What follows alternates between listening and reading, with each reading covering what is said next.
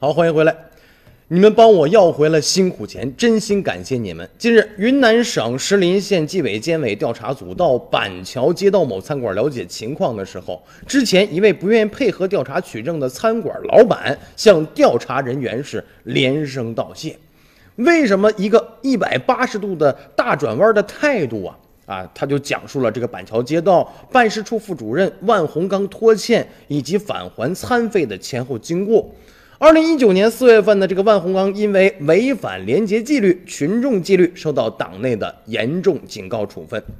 二零一八年十一月，石林县委巡查组进驻板桥街道，在受理群众信访过程当中呢，就收集到了这样的信息，说这个万洪刚啊涉及四风方面的问题线索。万洪刚和朋友吃饭，叫来村干部买单，吃饭不付钱，有损干部形象。然而，让调查组没有想到的是，在摸线索的时候，到这个餐馆取证的时候，哎，要么这个老板对万洪刚吃霸王餐是三缄其口，要么就表示说万洪刚确实带人来消费过，但是餐费已付，并未拖欠，所以一度啊，这个事就调查不下去了。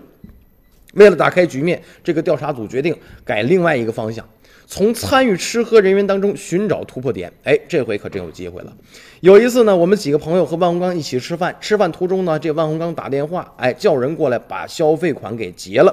还有一次吃饭呢，万洪刚让餐馆老板记账啊，至于后来有没有消费记账清没清就不知道了。原来啊，二零一七年九月份，这个万洪刚从县机关到板桥街道当主任以后啊，就自以为管的人多了，权力大了，忍不住要在朋友面前显显威风。